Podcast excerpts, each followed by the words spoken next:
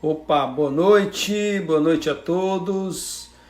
Estamos começando aqui hoje mais uma live do programa Empreenda Agro Sustentável, do Fórum Agro Sustentável, hoje com o doutor Ricardo Chaves Lima, que vai falar e vai discutir com a gente, né, sobre o impacto da Covid no agronegócio.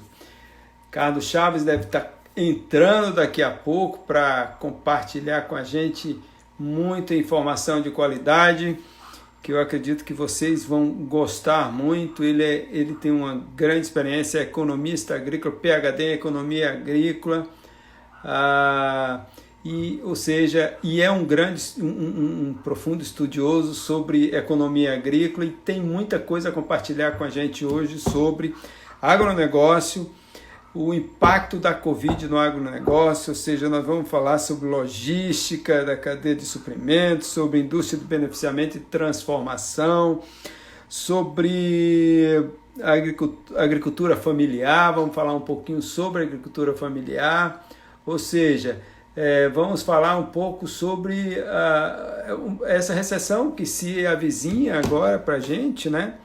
Uh, a queda do, do, preço das commodities né, no mercado internacional, ou seja, o que nós produzimos na nossa agricultura, milho, soja, algodão, é, sucos, é, tudo os produtos é, provenientes da produção de citros, ou seja, tem muito assunto para conversar com o Dr. Ricardo Chaves Lima, da Universidade Federal do Pernambuco, ah, e estou aguardando aqui interessante para discutir sobre o impacto da, da Covid né, no agronegócio. Dizendo que hoje, terça-feira, a gente tem a live com o Dr. Ricardo Chaves Lima. Na próxima terça-feira, às 19 horas, nesse mesmo horário, nós já temos uma live agendada com o Eduardo Vieira, que é publicitário e estrategista digital, que vai discutir com a gente sobre como influenciar no agronegócio, pela, no agronegócio pelas mídias digitais. Que ferramentas a gente pode usar para as ferramentas digitais para é, fazer negócio né, na agricultura, no agronegócio brasileiro. Existem muitas possibilidades e ele vem discutir com a gente na próxima terça-feira, às 19 horas, nesse mesmo bate-canal, vamos dizer assim. Então, sejam todos bem-vindos. Já estou vendo que muita gente está entrando aqui ah, para participar da nossa live. O Ricardo já está chegando por, por, nos prestigiar nessa live. É, acredito que vocês vão, vão adquirir muitos conhecimentos. Opa, chegou o Ricardo. Boa noite. Boa noite, Sandro. Boa, Boa noite, noite então, espectadores. Já temos bem? aí um monte de gente entrando, viu, Ricardo? Opa, ótimo, excelente.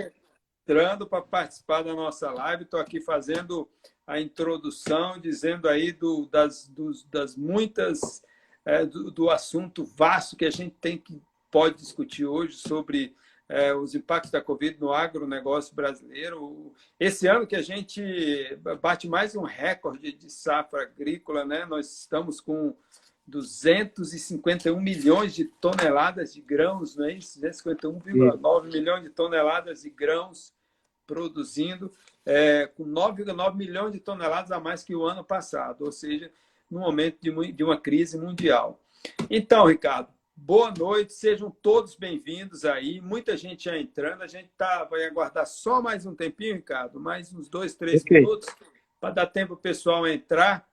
Mas aí a gente já podia conversar, começar a conversa aqui falando dessa pandemia, da necessidade da gente se proteger, né? Você que está aí em Recife, que, que a situação é grave, não é, Ricardo? É, o Pernambuco é um dos estados do Brasil, é, entre os cinco estados, onde a situação é mais grave, né? É, juntamente com o Ceará, com o Amazonas, São Paulo e Rio de Janeiro. Então, é, o que a gente recomenda a todo mundo é fique em casa, fique em casa. E o Instagram ajuda, né? Quer dizer, nós, nós podemos nos comunicar pelas redes sociais. O importante nesse momento é ficar em casa para não disseminar a, a doença. Né? Ficar em Pandemia. casa e toda vez que sair de casa se proteger, né? usar máscara, sair o mínimo possível, só o que foi extremamente necessário. É claro que nem todo mundo pode ficar em casa, a gente, eu acho que é privilegiado de poder, poder ficar e trabalhar em casa, a gente está trabalhando em casa, de, de a, a, distância, mas trabalhando, é, mas tem muita gente que não pode. Então, esses que não podem, que, que têm profissões que são é, é, de primeira necessidade, vamos dizer assim, não é? esses têm que se proteger bastante, porque a coisa é muito séria. Aqui em Aracaju está aumentando, é, não tem os números de Recife, até porque nós somos um estado, Sergipe é um estado muito, muito menor mesmo, população muito, muito menor. Acho que a população da, da grande Recife é quase do tamanho da população de Sergipe, né?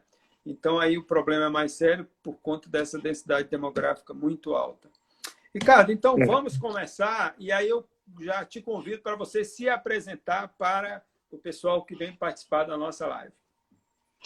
Tá certo, eu sou, eu sou Ricardo Chaves Lima, sou engenheiro agrônomo, né? eu tive a honra de ser colega de contemporâneo de Universidade do Sandro, estudamos juntos na Escola de Agronomia do Ceará, é, Universidade Federal do Ceará, e fiz mestrado em Economia Agrícola, lá mesmo no Ceará, e fiz o doutorado ah, na Universidade do Tennessee, em Knoxville, Tennessee, no sul dos Estados Unidos, em Economia Agrícola também. Hoje eu sou professor titular da Universidade Federal de Pernambuco e sou professor convidado também da a Universidade de Ciências Aplicadas de Bremen, na Alemanha, onde eu vou uh, esporadicamente dar aulas, uh, normalmente uma vez por ano.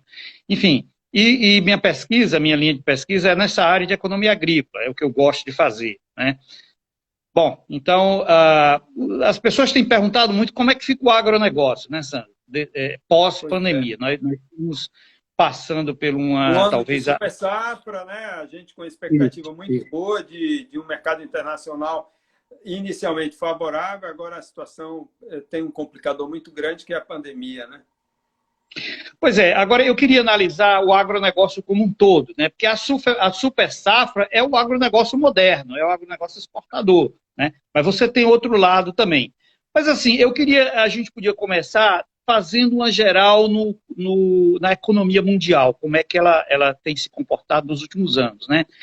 E a Organização Mundial do Comércio ela foi criada em 1 de janeiro de 95, como resultado da rodada do Uruguai. Né? Até então, o mundo não tinha nenhuma organização que comandasse o comércio mundial. E ela foi criada em 95 justamente para isso, para eliminar barreiras, integrar os mercados, etc. De lá para cá, de 95 para cá, a globalização ela só cresceu, ela só aumentou. Ela teve alguns percalços em 2008, na crise financeira, a crise do subprime, né? E depois essa guerra comercial da China com os Estados Unidos, mas nada que abalasse, né? A, a globalização era o que a gente via todos os dias na televisão, né? Só se falava em globalização. Nessa Ô, Ricardo, crise agora. que a nossa, nossa audiência é de gente da área, mas é também de gente que não é da área. Explica um pouco o, o, que significa essa globalização nesse mundo do negócio. É, a globalização é o seguinte, os, os, países, eles produzem e trocam mercadorias, né? O Brasil, por exemplo, exporta soja para a China e importa automóveis da China. Exporta açúcar para os Estados Unidos e importa máquinas e equipamentos. Então, isso é a globalização. Há muitos anos atrás, havia muitas barreiras para que esse comércio os países se protegiam, né? É, os, os Estados Unidos ou a França, por exemplo, diz, olha, eu, para importar açúcar brasileiro, vai ter que ter uma tarifa, você vai ter que pagar um preço muito alto, etc. A globalização, ela tem o objetivo de baixar essas barreiras e permitir que o comércio mundial aumente. Né? E, como eu falei, a Organização Mundial do Comércio, a OMC, que foi fundada em 1 de janeiro de 95, ela veio com esse objetivo de facilitar quem quer exportar, quem consegue produzir com eficiência, que exporte. Quem precisa importar, que importe. Enfim, nesse... E aí nesse foram, foram se formando os blocos, os... os né, se formando os, os blocos, isso. E isso. E, e né, nesse comércio, é, todo mundo ganha de uma maneira geral, né? Porque o Brasil produz muito bem é açúcar. E a China produz muito bem máquinas equipamentos. Então, a gente troca o açúcar, enfim. Uh, esse é o espírito do comércio mundial. Só que agora, com a Covid, é, isso aí deu um, um, uma parada, né? Deu uma parada. A, a Covid veio, é, vamos dizer assim, mudar a referência do comércio mundial. Né? Uma das coisas, por exemplo, que acontecia no comércio mundial é o que a gente chama das cadeias produtivas globais. Por exemplo, nos Estados Unidos, a Boeing produzia aviões em Seattle e comprava as peças dos aviões ali naquela região de Seattle, ali por perto. Né? Só que com a globalização, o que, é que ela fez? A China consegue entregar essas peças muito mais barato do que ela comprar lá. Aí ela passa a comprar de fora. Isso ela se torna mais eficiente, só que ela mata alguns empregos lá nos Estados Unidos, que vão ter que se é, realocar. Né? Enfim, então esse é o espírito do comércio mundial. Com essa pandemia, é, as trocas internacionais vão parar, vão diminuir. Não é? Vai ficar mais difícil a locomoção de pessoas, de mercadorias. Né? Então, espera-se, eu não vou dizer que o comércio mundial vai, vai diminuir e tal, mas espera-se uma nova configuração, né? que o comércio As mundial... As também vão diminuir bastante, né? As demandas vão diminuir. Eu vou lhe dar um exemplo. Eu, eu, li essa semana na The Economist, uma revista sobre economia, uma revista inglesa, que o aeroporto de Heathrow, da Inglaterra, em Londres, ele teve uma queda de 97%, que é um dos maiores hubs, né, os maiores terminais de passageiros do mundo ele teve uma queda na circulação de pessoas de 97%. As exportações de carro do México caíram 90%. E o embarque de, de é, transporte de containers caiu 21%, só nessas últimas, nesse último mês. Né? Ou seja, nós estamos numa situação onde o comércio mundial deu uma parada para se reorganizar. Né? Isso pode afetar a globalização? Eu, eu não diria que vai diminuir, mas eu diria que ela vai mudar. Vai haver uma mudança. E onde é que é a agricultura... Possivelmente vai surgir um novo modelo de, de trade, né? de, de comércio, vai de forma de... de, de novo modelo de trade. Bom, a agricultura, onde é que a agricultura, o agronegócio entra? O agronegócio, essencialmente, ele produz um produto, vamos dizer assim, mais de menor valor agregado, de uma maneira geral, e, e muito volumoso. Então, ele necessita de logística, né? O agronegócio, ele precisa, uh, a exportação, etc., de uma logística muito forte. É, e ele deve ser afetado de certa forma, né? Ah, nós estamos esperando aí uma queda nos preços internacionais. O PIB mundial, que é de 86 trilhões de dólares, ele deve cair 3%. 3% esse ano. 2020, o PIB mundial, ele cai 3% do que ele era ano passado, ou seja, ele diminui. O PIB brasileiro, ontem saiu o Boletim Focus, o Boletim Focus é um boletim do Banco Central que ele, toda, toda segunda-feira, o Banco Central lança aí as perspectivas para os próximos meses. O Brasil, no mínimo, 5,12% de queda no PIB, no mínimo. Né?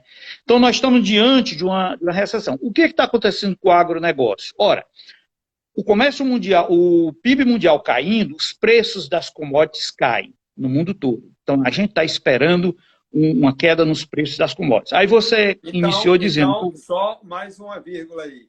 É, possivelmente alguns não sabem exatamente o que significa commodities, né? Então, ah, vamos explicar para okay. eles o que, que são as commodities. É, commodities, a gente ouve muito na televisão sobre commodities. Commodities são produtos padronizados, né? Por exemplo, em, em commodities ela pode ser agrícola, mas também é, petróleo é uma commodity não agrícola, né? Então são produtos padronizados. Por exemplo, quando você vende soja, você vende um saco de soja de 60 quilos com características tais e tais. 2,5% de grãos quebrados, umidade, etc. Isso é uma commodity. É um, um, saco de soja completamente padronizado. Um saco de café, um, uh, açúcar, etc. Então, commodities são produtos padronizados. E o Brasil é um dos maiores produtores mundiais de commodities agrícolas. O Brasil, Estados Unidos, Austrália, é, Canadá e Argentina. Aliás, e o Brasil, o Brasil é um dos maiores. É o maior produtor de soja já, né?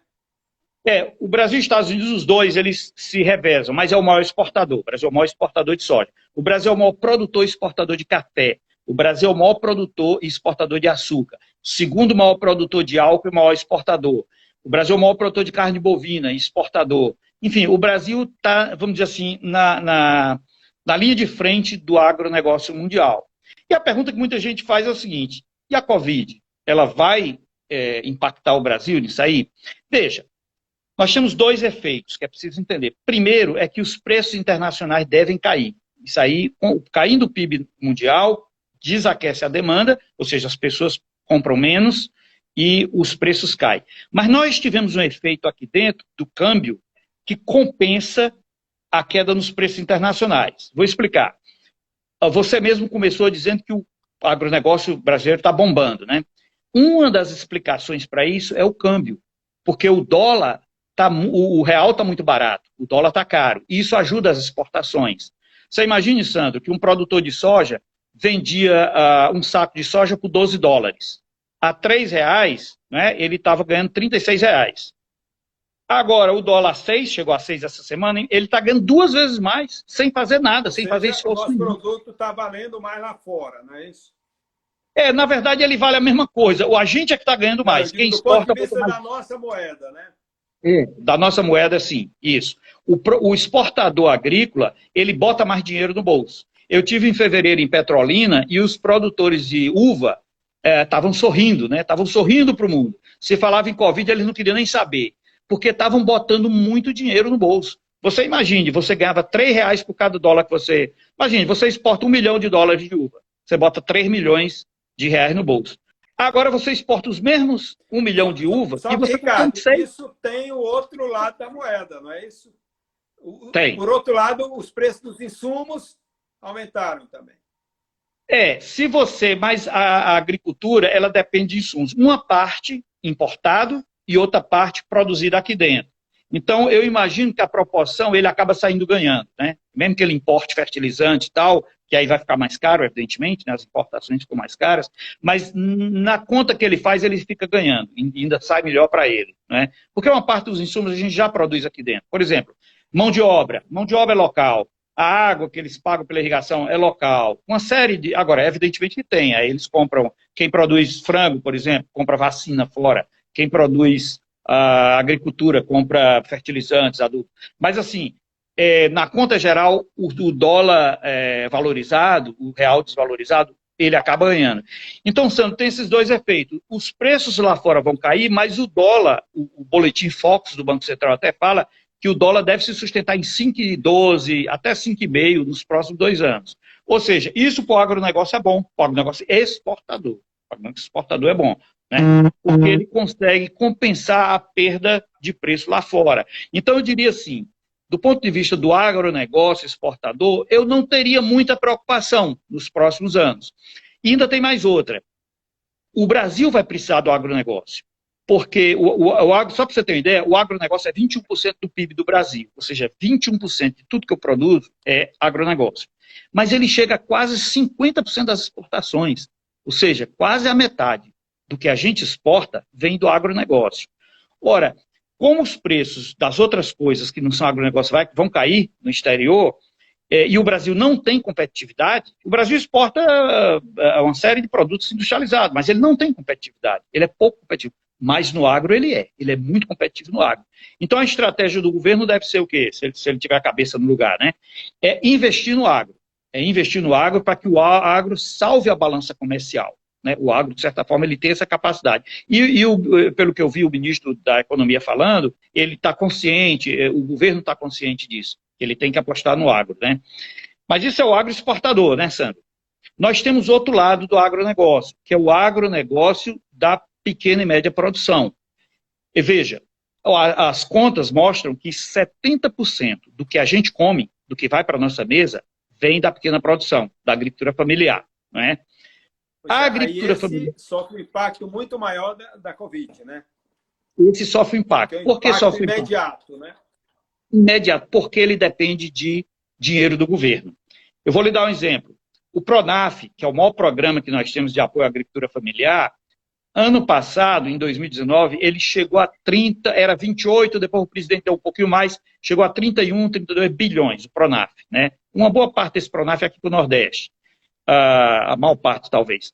Então, isso é dinheiro que vem do governo, isso é dinheiro que vem do erário público, do, do tesouro, né? dinheiro que é alocado, enfim, para ajudar a agricultura familiar. Se o Brasil vai ter uma queda de PIB de mais de 5%, a arrecadação vai cair. E outros setores vão competir com esse dinheiro que iria para o Pronaf, para a agricultura. Né? Nós já estamos vendo, por exemplo, já teve um pagamento de 600 reais aos, uh, enfim, às pessoas que estavam desempregadas e tal. Então, o governo, é, é esse dinheiro, que já é pouco, né, já é muito pouco, ele vai ter que ser distribuído em, em vários setores para tirar o Brasil de uma situação, vamos dizer assim, de calamidade, né, de desemprego e tal. Então, a minha preocupação é que o agronegócio, que produz os alimentos que a gente consome, ele, ele sofra com isso, ele tenha menos recursos ah, para é, destinados a esse setor. Né? Com isso, os agricultores vão sofrer, né? O pequeno e o médio rural vão, vão sofrer de certa forma. Entendeu? Certo, ah, então, o mercado para esse pequeno ele ele está bastante prejudicado, né? Porque imaginando que a gente tem uma limitação em relação às feiras livres, principalmente se a gente pensar em hortifruti, né? Restaurantes é, só mesmo com delivery, ou seja, não tem o mesmo a, mesma demanda, né? bares e tudo mais que, que o, o pequeno, a pequena agricultura atende né, como mercado, não é isso? Não, é, é exatamente. Também o que você está falando, deve haver uma queda de demanda. Sim, deve haver uma queda de demanda. Né? As pessoas vão, infelizmente, vão comer menos porque vão ter menos dinheiro. Né? A gente vai, nos próximos anos, com 5,5%, parece que o, o Fox é, diz esse ano 5 e pouco, no ano que vem 3,5, depois é que a gente é, empata. Mas assim, se isso se configura, a gente vai comer menos, a gente vai menos a restaurante, a gente vai comer menos, vai comprar menos, etc. Então isso, de certa forma, uh, desaquece e derruba os preços no, no, dos produtos agrícolas a nível de, vamos dizer assim, de mercado, de feira, né, o, o, mercado interno. Isso é ruim também para eles, né? Aí teria que ter a mão do governo para ajudar. Né? Que, ora, em situação normal, você tem 32 bilhões entregue na agricultura familiar, né? uma boa parte dele a fundo perdido, né? o agricultor não paga, o governo perdoa, etc. Mas numa situação dessa, talvez precise de mais apoio. Então, quando mais os agricultores precisam de apoio, é que menos o governo tem recursos. Né? Então, isso é muito preocupante. Isso é uma questão que, que deve ser motivo de discussão aí no governo né? Uh, nos próximos não, anos. Ricardo, vou tocar num, num, assunto que é, que, é, que é muito importante agora. Antes, porém, eu queria dar um aviso ao pessoal que está participando da live que nos últimos 20 minutos a gente vai dedicar a responder perguntas. Então, se vocês Sim. tiverem perguntas ah, que gostariam que fossem respondidas pelo Dr. Ricardo Chaves Lima, por favor, pode colocando aqui ah, que a gente vai depois respondê-las ah, nos últimos 20 minutos. Ricardo, isso traz um problema sério do ponto até por conta da diminuição de renda da maioria da população brasileira, que se chama segurança alimentar, não é? é boa isso. parte dessas pessoas que, que estão sem renda vão consumir menos. E eles são consumidores de muitos produtos da pequena agricultura, não é isso? É, por isso que eu, eu, eu dividi, Sandro, em, assim, existe o agronegócio das commodities, dos produtos padronizados que são exportados, que muitas vezes nem são para alimentos. Por exemplo, álcool. O Brasil é, um dos, é, o segundo maior produtor de álcool e um dos maiores exportadores de álcool combustível. Não é para comer, álcool é para o carro, né? Ou, ou para a indústria. Então, mas é um commodity de origem agrícola. A soja, a soja é para a indústria de alimentos. Então, o agronegócio das commodities, eu não acredito que vai receber muito impacto, não. Agora, o agronegócio dos alimentos, o agronegócio vamos dizer assim, da nossa mesa, que vem para a nossa mesa, esse pode sofrer dependendo de como o governo se comporta. Né? O governo tem que desenhar políticas agrícolas de proteção, porque, por exemplo, na hora que um agricultor quebra, na hora que um sistema é, agrícola no interiorzinho aqui de Pernambuco, ou da Bahia, ou do Ceará, ou de Sergipe, entra em colapso, esse camarada larga a terra dele e vai para a capital, vai mendigar na capital. É isso que a gente vê todos os dias, né? É, é, nas grandes cidades, principalmente tem, do Nordeste. Tem toda então, uma cadeia produtiva que vai a reboque, não é isso? E tem toda uma cadeia produtiva que vai a reboque. Por exemplo, quando quebra um sistema local que produz feijão, quebra o bodegueiro, quebra o, o cara que carrega, que, que, transporta o feijão. Enfim, tem toda uma cadeia produtiva lá no interior que quebra, e aí todo mundo vai embora. Aí, para você depois trazer todo mundo de novo e reativar essas cadeias produtivas, é muito difícil. Então, o ideal é que se faça uma política agrícola para se manter né, o sistema funcionando, pelo menos com, com o mínimo de, de capacidade de funcionamento, uh, enquanto as coisas melhoram, né, enquanto a economia volta a crescer, etc. Mas tem outra coisa, Sandro, é, eu, penso, eu penso muito no Brasil, mas eu penso muito também no mundo, né? No mundo. Quais os impactos, por exemplo, da Covid no mundo? do ponto de vista, por exemplo, da, da segurança alimentar. Né? Você falou de segurança alimentar, né? É, eu tenho lido os relatórios da, da FAO. FAO é a Organização das Nações Unidas para Agricultura e Alimentação. Né? Veja, nós temos hoje no mundo 820 milhões de pessoas, quase quatro vezes a população do Brasil, mais, né, um pouco, que não que está fome, passa fome. Hoje no nosso planeta, dos 7 bilhões de pessoas, quase um bilhão passa fome, passa fome mesmo, não come é, o que é necessário para se manter. Abaixo da pobreza, não é isso? Da pobreza e não come direito. E você tem mais 2 bilhões, 2 bilhões que tem algum tipo de segurança alimentar, que tem fome proteica, fome calórica, que não come que não ingere as vitaminas e tal. Então, se você juntar tudo isso, nós temos, dois, nós temos quase 3 bilhões de pessoas no mundo é, que têm algum tipo de insegurança alimentar. Onde é que estão essas pessoas? Essas pessoas estão em parte da Ásia, né? estão na África, na região subsaariana da África, e também aqui na América Latina, né? de alguma forma. O Brasil saiu do mapa da fome e espero que não volte. Né? Uh, mas, assim, Nesse cenário de, de recessão mundial de 3%, esses 2 bilhões e tanto, 2 bilhões e 800 de pessoas, é uma grande preocupação das Nações Unidas. Né? Como é que essas pessoas vão conseguir se alimentar se a renda deles cai? Né? A questão da fome e da pobreza tem a ver com renda. Né? Você, não, você não come porque não tem dinheiro para é, é, comprar comida. De uma maneira geral, é assim. É, então, se você vai ficar mais pobre, se as famílias vão ficar mais pobres nos próximos anos, essa também é uma preocupação muito grande, é? De você eh, manter um nível de segurança alimentar aceitável. O Brasil saiu da, do mapa da fome por causa dos, dos políticas de transferência de renda. Mas veja bem, a política de transferência de renda, ela, tem, ela precisa ter Estado para transferir renda, governo e Estado para transferir renda. Né? Se esse dinheiro se esgota, é, é, a minha, é, meu medo é que o Brasil volte a ter problemas como tinha antigamente. Né? Ah, é aquilo que a gente fala, por exemplo, a, a melhor política de desenvolvimento econômico, a melhor é o emprego e a renda, é o crescimento econômico. Essa é a melhor política. A política de transferência de renda, de Bolsa Família e tal, ela é uma política, vamos dizer assim, momentânea. Ela é uma política. É o caso como a gente está vivendo Mas agora. Você não, ver, né? você não pode ver 30 anos com a política de transferência de renda né? porque é, você joga a população é, num estado de, é, vamos dizer assim, no, no estado de, é, de, de, qualquer coisa que aconteça, ela volta à pobreza de novo. Né? É, é muito. É, até bom, Ricardo, que a gente entenda que mesmo o Bolsa Família, ele não significa, significa para as famílias toda a renda. Uma, a e... essas famílias têm alguma renda. O Bolsa Família é uma complementação de renda. Nós estamos vivendo esse, esses 600 reais aí, ou 1.200, a depender do caso, mas uma transferência de renda por conta de uma pandemia numa situação de emergência para suprir a, a, problemática do desemprego, das pessoas que perderam renda porque ou vivem de bico ou tem alguma atividade que, que foi interrompida agora. Não é isso? Não, é assim. É, é, tem emprego e renda, e você, por exemplo, vamos pensar num país como a Alemanha, as pessoas têm, já têm um certo, vamos dizer assim, recursos acumulados, uma riqueza acumulada, nem que seja pouca. No momento de pandemia, o trabalho do governo para trazê-las para o nível de consumo normal é menor. Agora, quando você vive em estado de pobreza e, e tem que ter uma Bolsa Família para né, se manter e tal, quando vem uma pandemia que você perde o seu emprego, o, esforço do Estado para te levar de volta ao nível de consumo normal é muito maior, né?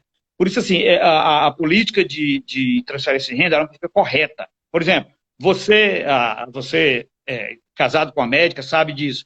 Quando, um, quando um, alguém tem uma, uma febre, porque ele tem uma infecção, então ele tem que tomar um remédio para acabar com a febre, de imediato. Né? É, vamos dizer assim, é uma, uma profilaxia que tem que ser feita uh, de imediato. Mas você não pode tomar Tilenol toda a vida. Você tem que ir lá na, na, no problema na infecção e debelar a infecção, a febre passa normalmente. Então, para mim, a Bolsa Família e esse tipo de transferência de renda é o Tilenol, é preciso dar, né? Você não pode sucumbir. Mas qualquer governo que queira se que queira dar ao povo, queira se desenvolver, enfim, com um nível, vamos dizer assim, uh, sustentável, ele tem que gerar emprego e renda. Né? A função do governo não é gerar Bolsa Família, é gerar emprego e renda. E os últimos governos do Brasil, infelizmente, nenhum deles conseguiu fazer isso. Né? A, a existência de política de transferência é a, é, entra como um vácuo do desenvolvimento econômico. Ela existe porque não existe desenvolvimento. Né? Por exemplo, nos países da Europa uh, ocidental, principalmente, não, não existe isso. O que existe na Alemanha, por exemplo, é salário e desemprego. Você ficou desempregado, o governo te dá um, um salário para você voltar a se recolocar. Né? Mas, assim, as pessoas lá vivem com o salário que elas ganham, é, tendo, tendo emprego. Né? Enfim, mas o Brasil está longe disso, isso já é outra história. Mas, uh, eu, assim, meu alerta, Sandra, foi no caso do, agro, do, do, da segurança alimentar mundial, de, de não ter também um problema muito sério, né? porque nós já temos aí esse estoque de pessoas ou passando fome ou com algum tipo de insegurança alimentar. Né? Espero que no Brasil também o governo saiba fazer política é, para não permitir, vamos dizer assim, que esse problema da insegurança alimentar volte e se agrave no nosso país. Mais ou menos isso. Ô, Ricardo, é, é fato que nós vamos ter uma recessão global, né? Isso não existe nenhuma discussão. É, é, é, é, tá, tá, tá já precificado tudo isso aí. Pois bem, isso vai diminuir a demanda para o, o, que se produz no agronegócio brasileiro? Porque você disse lá no começo que o agronegócio é responsável por pelo menos 50% do PIB nacional. Então, ou seja, é dinheiro que vem para cá, é dinheiro que vai ser investido no próprio país, no desenvolvimento do próprio país, e numa recessão global, esse agronegócio das commodities não vai ser impactado no sentido de diminuir demanda, ou seja, os mercados vão encolher? É, veja, só, só uma correção: o agronegócio é 21% do PIB do Brasil e é quase 50% das exportações, né? Das exportações. Desculpe, é, do, é, 21%, é 20%. É, 50% das exportações. Ou seja, grande parte do que a gente ganha grande parte do que a gente ganha de fora. Veja, Sandro, é verdade, não tem jeito, vai cair os, vão cair os preços internacionais. Por quê? Porque a demanda cai. Né? Por exemplo, eu vou lhe dar um exemplo aqui mesmo. É, a, a, o combustível, a gasolina, né? teve, teve uma redução no preço de combustível recentemente. E, e a tendência talvez é até mais, porque está todo mundo parado. Né? Ah, o, o, os árabes aí, foi a primeira vez que eu ouvi falar eu, eu ensino economia há muito tempo, nunca ouvi falar de, de preço negativo, né? Um, um, produto com preço negativo. E estava lendo um artigo sobre gasolina no Oriente Médio, teve um momento lá que o preço era negativo. O que, que é preço negativo? Tipo assim, eu te dou um real para tu levar aqui um litro de gasolina. Isso é preço negativo, tá certo? De petróleo, no caso. Então, quando cai essa demanda por gasolina, por é, etanol, etc., etc., cai os preços. Naturalmente, cai os preços. É, quando a indústria também reduz, com uma parte da indústria, ela depende, ah, por exemplo, a indústria de alimentos, ela depende de soja, ela depende de, enfim, de milho. O Brasil é um dos maiores também exportadores de milho, né? É, algodão, enfim. Então, quando a indústria toda ela, ela cai, ela reduz a produção, a, a queda de demanda para o agronegócio vai reduzir os preços. Aí, como eu lhe disse, o, o que está salvando o Brasil é um pouco o câmbio, né? Porque como o câmbio está pagando melhor, embora eu lá fora é, em dólar o meu produto valha menos, mas quando eu transformo em real, esse eu, eu não perdi tanto, né? Eu não perdi tanto. Por isso que eu acho que o agronegócio exportador, pelo menos no primeiro momento, ele não vai sofrer muito, né? Por, por causa da, dessa mágica aí. Ah, o câmbio faz com que é, ele consiga ser pago aqui dentro melhor, mesmo caindo o preço lá fora. Mas vai cair lá fora, deve cair. A expectativa, preço de commodity agrícola em baixa nos próximos anos devido à recessão mundial. Isso aí não tem dúvida. Aí as pessoas dizem, ah, mas todo mundo tem que comer. Tem que comer, mas vai comer menos, infelizmente. É, infelizmente vai, é, é vai, vai haver um, um racionamento, vai, enfim. Uh, principalmente nos países onde não produzem né, tantos produtos agrícolas. Né, eles vão, vão ter que vão reduzir a demanda, é, e aí isso dá um, dá um afeta em baixa né, a, os preços das commodities. O Brasil, como eu disse, vai compensar isso com o dólar. Mas tem uma coisa, Sandro, que eu gostaria de colocar também, que eu tenho lido ultimamente sobre o impacto da Covid. Veja, é, produção, essas cadeias produtivas mundiais do agronegócio, elas têm sido sentadas é, no paradigma do, da, do que a gente chama de Revolução Verde. Revolução Verde foi um movimento de crescimento absurdo na produtividade nos anos 50, 60, baseado em uso de agrotóxicos, é, é, enfim, pesticidas, etc., uh, desmatamento, a fronteira agrícola, você viu, você deve ter visto ontem na Globo News, que esse mês o desmatamento da Amazônia foi 170% do, do mês passado. Né? O Brasil voltou a. Está só ampliando isso, né? Ampliando isso, é um isso problema, porque o, o próprio agronegócio internacional, o, o, o mercado, ele está cada vez mais focado na ideia da produção sustentável, não é isso? Ou seja, exato, exato. carne produzida em área de não desmatamento, ou seja, Exato. existe toda uma ordem mundial focada na ideia de se produzir de forma sustentável. E parece que o Brasil, ou, ou, não sei se quem produz de fato o que o produto de exportação, mas tem uma parcela da produção brasileira que está indo na direção contrária, não é isso? Pois é, aí eu estava querendo lhe dizer o seguinte: eu acho que a partir dessa pandemia, essa questão vai se exacerbar. Ou seja, o mercado vai ficar mais exigente com relação a questões ambientais, certo? Eu acho que isso vai acontecer. Veja, uh, diz, dizem, disse que uh, o coronavírus apareci, apareceu em Wuhan, vindo de morcegos. É o que a gente chama de, de doença zoonótica, né? Ela vem, ela vem de animais para os seres humanos. Tá. Mas por que isso acontece?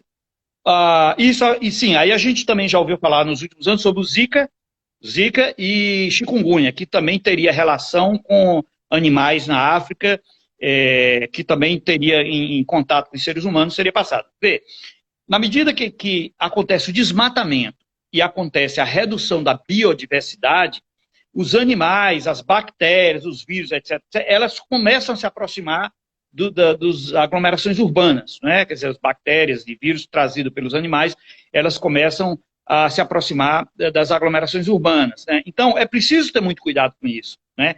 Ah, existe um alerta mundial com relação à biodiversidade. Você imagina um habitat como a Amazônia, quanto aquilo tem de biodiversidade, né? Quando você desmata, como você está desmatando aí.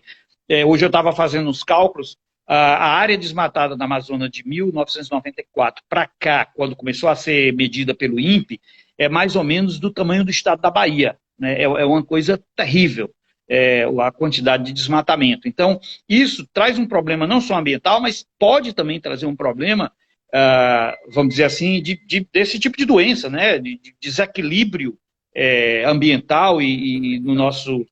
Enfim, e, e, e, causar doenças, né? E não é só no Brasil, né? Na, na, existe uma série de países no, na, no Sudeste Asiático, Filipinas, é, para países que produzem, por exemplo, dendê, que ele chama de palm oil, né, óleo de palma, a gente chama de dendê aqui, que também está desmatando numa velocidade terrível. Então, esse tipo de coisa é, vai ser mais exigido. Né? Você vai dizer o seguinte, olha, eu não vou comer carne de um, uma fazenda que desmatou, porque no futuro eu vou pagar um preço por isso. Eu vou pagar um preço do aquecimento global, né? eu vou pagar um preço de ter um vírus se espalhando pela, pelo mundo, né? então esse preço eu não quero pagar. Aí você pode perguntar, mas, mas tem grandes. Essa coisa de agricultura orgânica e ambiental não é uma coisa de pequena produção de quintal? Não é, não. Não é, não. É, existem hoje grandes empresas já produzindo de acordo com essa, esse agronegócio inteligente, como eu estou chamando. Né? Por exemplo, uh, nós dois visitamos o PEXA, Pecuária é, Sustentável da Amazônia, no norte do Mato Grosso. Os caras têm 12 mil hectares de gado, né? Uh, de corte e não derrubaram uma árvore. Pelo contrário, eles reflorestam. Né?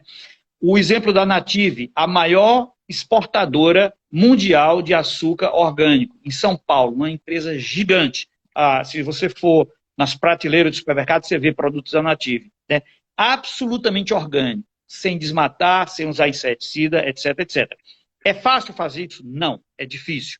Se você dissesse assim, se parasse de se usar inseticida hoje, era um desastre. O mundo todo morria de fome. É, não tenho a menor dúvida disso, não é isso que se defende. O que se defende é o seguinte, que o que se está chamando nos Estados Unidos de a, é, transição de sustentabilidade, né? A sustainable transition.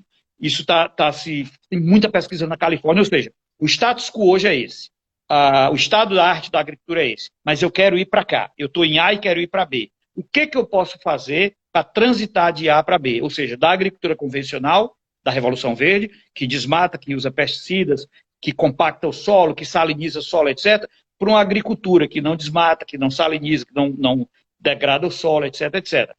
É do dia para a noite? Não. Você é um cientista é, dessa área e sabe disso. É um processo demorado, mas tem que ter investimento público, tem que ter investimento em pesquisa das universidades, dos centros de pesquisa, e a gente vai conseguir chegar lá, não tenho dúvida é, disso. Tem que né? ter, Ricardo, a gente sabe, como você citou aí, a gente visitou o PEXA, é, manejo correto de recursos naturais. Quando você maneja adequadamente os recursos naturais, solo, água, vegetação, você tem a resposta dessa própria terra. E uma, algo, algo que eu acho que é fundamental que a gente coloque aqui, assistência técnica, entendeu? Isso. Assistência de profissionais que entendem, que estudaram para isso, a ciência aplicada no campo. Toda vez que a ciência se afasta do, do, da, da, da, do seu papel de fato, que é promover o desenvolvimento mais sustentável, a degradação vem junto, não é? porque fica faltando a informação, a informação de qualidade. Então, é, é, é bom ressaltar isso, porque a gente está vivendo um momento em que a ciência é, estão querendo negar a ciência todos os dias, o conhecimento científico. Então, o conhecimento científico na agricultura, no agronegócio, na, na agricultura sustentável, na produção sustentável, é fundamental e necessário, mas para isso tem que ter técnico, gente dando assistência ao produtor, gente orientando ao produtor da melhor forma possível. Não é isso? Sandro, outra coisa que eu gostaria de colocar sobre essa questão da, da agricultura sustentável é o seguinte: muitas vezes as pessoas que não conhecem, que não usam a ciência, é, acusam aqueles que falam de agricultura sustentável de, ah, vamos dizer assim, de romântico. Né? Ah, isso é uma coisa romântica.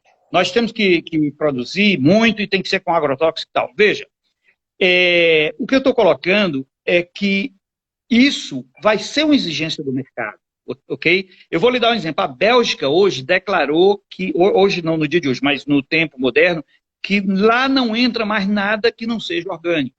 Os países escandinavos estão entrando nessa.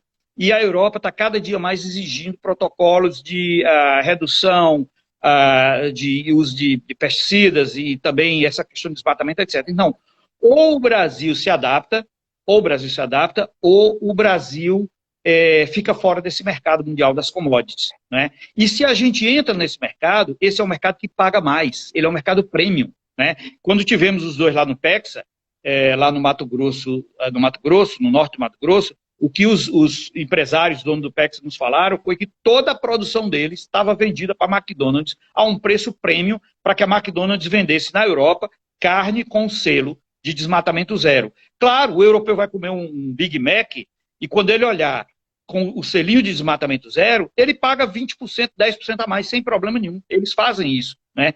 Então, uh, uh, eu digo que para o Brasil não é uma opção, nós temos que fazer isso. Nós temos que nos adaptarmos a esse, esse novo protocolo de produzir, uh, vamos dizer assim, eh, eh, de forma sustentável, né? sem usar trabalho escravo, essa que a gente chama de socioambiental, né? a gestão socioambiental do agronegócio. Isso é necessário.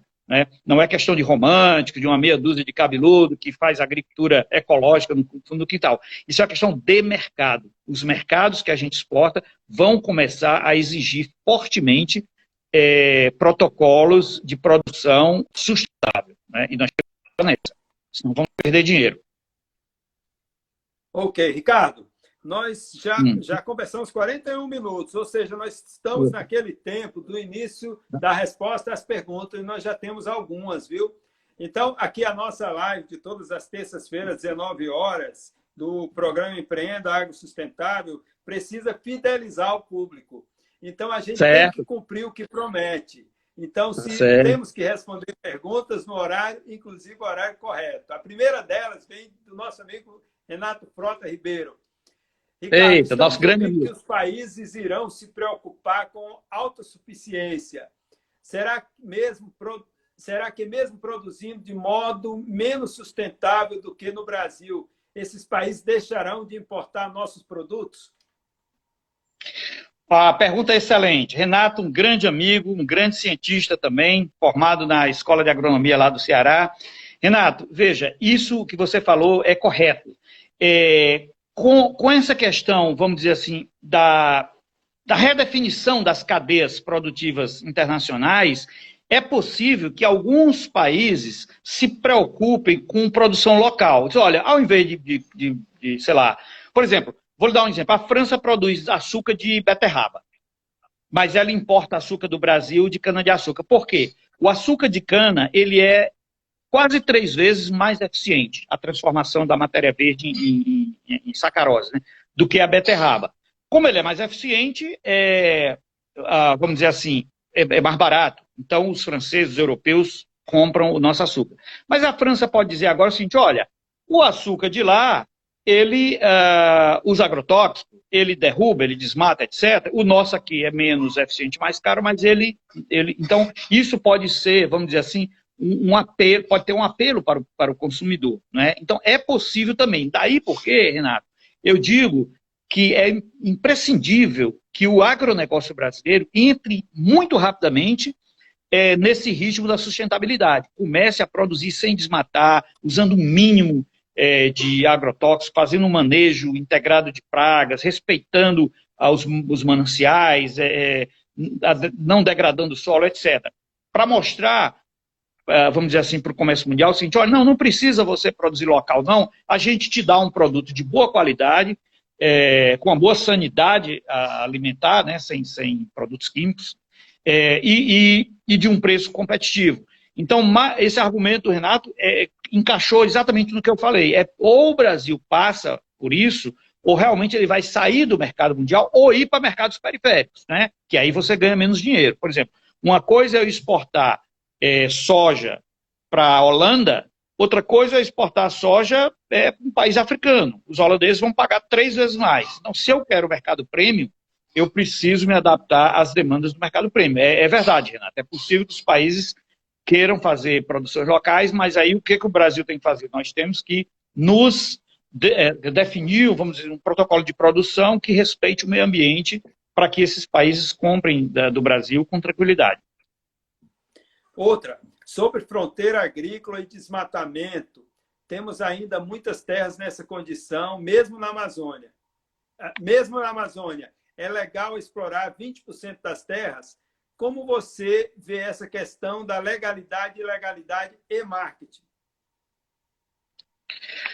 É, ver se eu entendi direito. É, o, o, Brasil. Deixa eu nós, nós... que a minha, leitura foi, ah, tá a minha leitura foi péssima. É porque aqui é, é, fica ruim da gente ler, que é na tela com sua imagem no fundo. Certo, Sobre fronteira agrícola e desmatamento. Temos ainda muitas terras nesta condição, mesmo na Amazônia é legal explorar 20% das terras. Como você vê essa questão da legalidade, ilegalidade e marketing? Olha, eu vou dizer uma coisa. É, eu sou defensor do desmatamento zero. Isso pode parecer um absurdo, mas eu sou defensor do desmatamento. E eu vou argumentar. Veja, é, Ano passado, e em 2018, 2019, eu andei muito lá pela Amazônia, pelo Pará, pelo Mato Grosso e tal. O Sandro, em algumas vezes, foi comigo também. Nós fomos juntos. E uh, eu vou lhe dar um exemplo.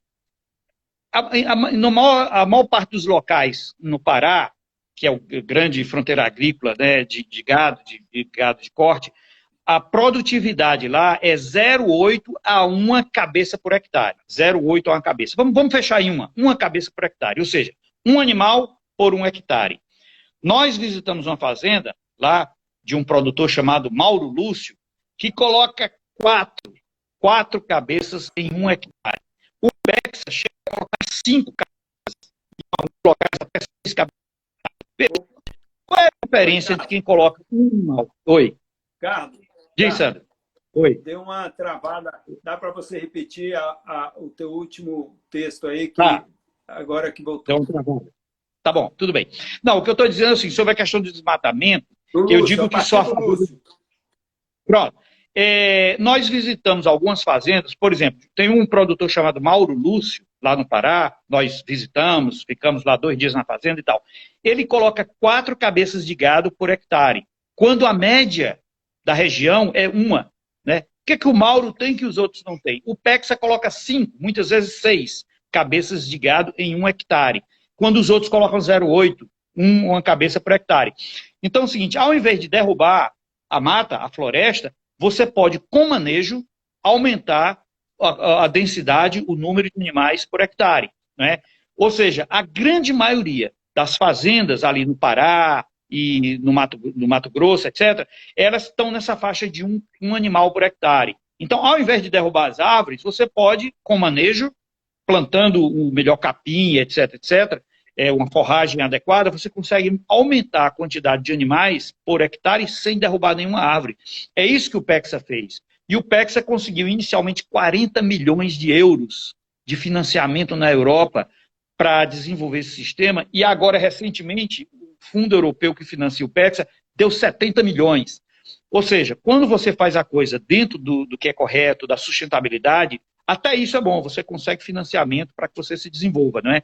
Então, eu, eu mesmo sou a favor do desmatamento zero. O que tiver de crescer de produção tem que ser dentro do, do vamos dizer assim, da, das propriedades que já que são mal uh, manejadas, né? Fazer um manejo correto e você aumentar a quantidade produzida. E outra coisa, o Brasil precisa também é, é, diversificar a, a, produção de proteínas, não pode ser só carne, né? Uh, existe hoje uma discussão muito grande sobre outras fontes de proteína, peixe, ou, enfim, uh, cogumelos, e, enfim, e outras fontes de proteína que podem ajudar uh, na segurança alimentar, sem que seja necessariamente carne. Não estou dizendo que deixe de produzir, mas estou dizendo duas coisas. Uma, que você pode aumentar a quantidade de animais por hectare sem muito segredo, né? É só copiar, imitar o que está sendo feito por algumas fazendas, e você pode diversificar também as fontes de proteína. Né? Com isso aí a gente tem condição de garantir segurança alimentar e garantir dinheiro também vindo da, da, das exportações. Ô, Ricardo, quando você é, degrada até um certo ponto que você não consegue recuperar, você chega no tal do nível do não retorno, não é isso? É, chamado tipping point. point. É, isso é bom falar disso. Sobre isso, porque isso é muito importante para o produtor saber que existe um limite até onde ele vai degradar e, a, e onde ele não pode mais recuperar a terra, que é o patrimônio dele. Olha, isso que o Sandro falou é muito importante e era importante prestar atenção. Veja, eu tenho lido muitas pesquisas, né, e o Amazon tem feito um trabalho fantástico sobre isso. Ah, da, da, descrição do que é o tipping point, ou ponto de não retorno. Veja, a Amazônia já está 20% derrubada. 20% derrubada. Existem pesquisas que mostram que se esse desmatamento chegar a 40%, esse ponto de não retorno é 40%. A partir de 40%, o resto vai por inércia. Ou seja, não precisa mais nem desmatar. O desequilíbrio é tão grande, a questão da, do ciclo das águas, etc., que os outros 60% iria é, vamos dizer assim, por inércia, iria de qualquer jeito. Ou, ou seja, a preocupação, por exemplo, do, dos cientistas do Amazon e, e enfim, de outros institutos que, que, trabalham com desmatamento é o seguinte: é não chegar nos 40%, não é nem chegar nos 100%, é não chegar em 40%. Porque se você chegar em 40%, o que vai haver é o que eles chamam, os cientistas, de savanização da Amazônia. A Amazônia vai virar uma grande savana, né? Aquelas árvores bonitas, grandes, os rios, etc., aquilo lá vai dar lugar a, uma, a, uma, a um ecossistema de savana, né? Esse bioma é de savana. Como se fosse um cerrado, né? Como se fosse um cerrado, exato. Qual é o impacto disso?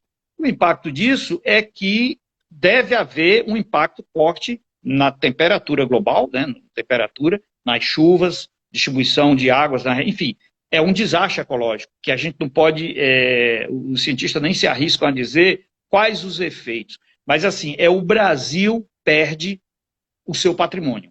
É um patrimônio que nós vamos jogar fora. Pronto, nós tínhamos a Amazônia e vamos jogar fora a Amazônia. Não é mais nossa. Aquilo, aquilo pode não servir mais para nada. Né? Ah, então, é, é, importante que ah, não se permita que o desmatamento chegue próximo a esse ponto de não retorno. E aí, quando a gente viu ontem na, na Globo News que esse mês foi 170% a mais do que no mês passado de desmatamento, dá uma tristeza muito grande. Né? As pessoas estão queimando, estão desmatando, metendo a motosserra, etc, etc. Isso, isso nós estamos, inclusive, Sandro, comprometendo as gerações futuras. O teu filho, o teu neto, o filho do teu neto, etc., que não vai ter mais Amazônia se isso continuar do jeito que está. Né? E outra coisa, não é só a Amazônia, aqui no Nordeste, né? nós temos aí um restinho de Mata Atlântica enfim, que precisa ser cuidado também, os solos, nós temos problema de salinização, o solo você uh, fica até encabulado de falar na sua frente, que você é um dos maiores cientistas dessa área no país. O nosso solo do Nordeste são solos eh, pouco profundos e facilmente salinizáveis, né? Se você não fizer irrigação e tal. Então não é só a Amazônia. No Brasil todo é preciso que a gente cuide do nosso patrimônio. O Brasil é nosso. Nós não podemos destruir o Brasil, né? Não temos que produzir de qualquer jeito e tal. Não é assim. Nós temos que produzir de forma sustentável, mantendo esse patrimônio que é o Brasil para nossas gerações futuras. Né? Essa é a ideia.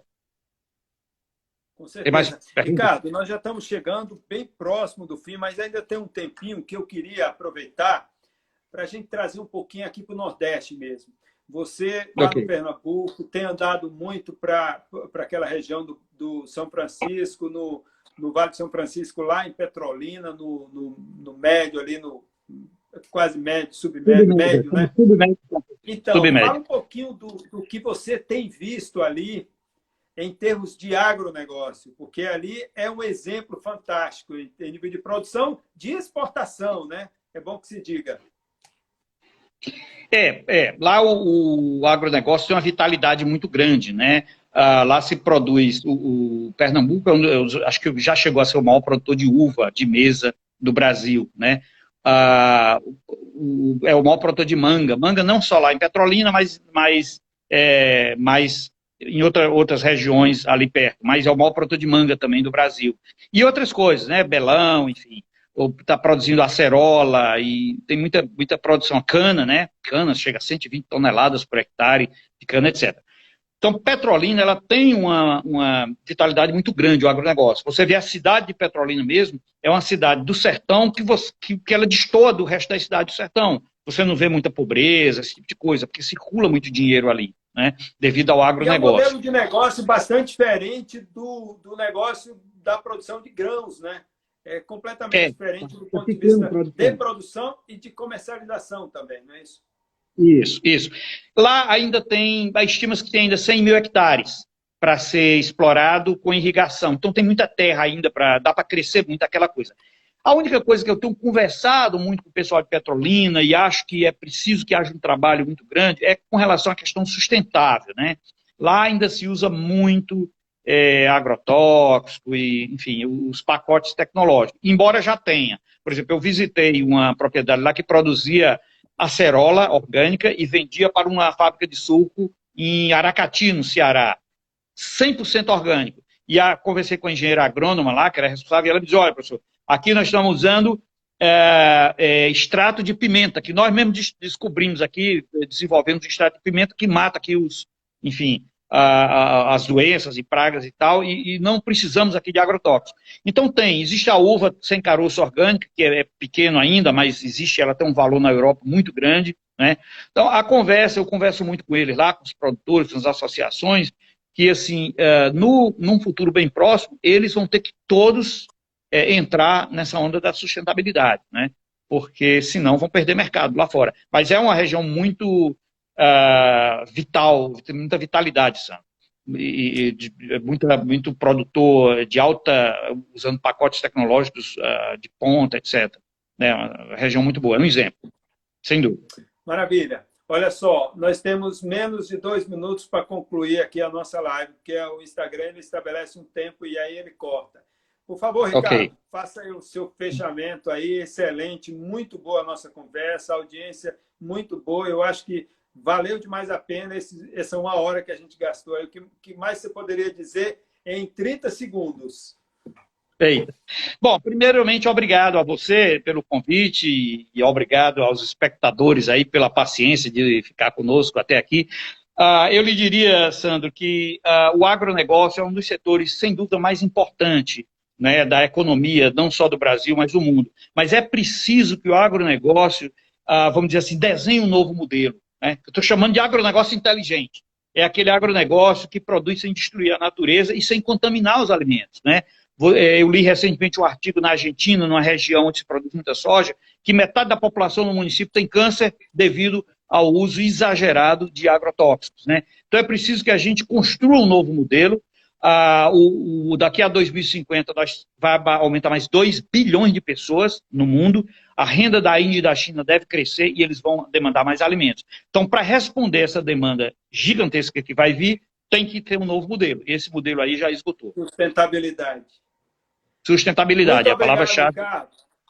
Muito obrigado. Obrigado a toda a audiência. Na próxima terça-feira, a gente vai estar aqui às 19 horas, nesse mesmo bate canal com o Eduardo Vieira, que vem falar como influenciar no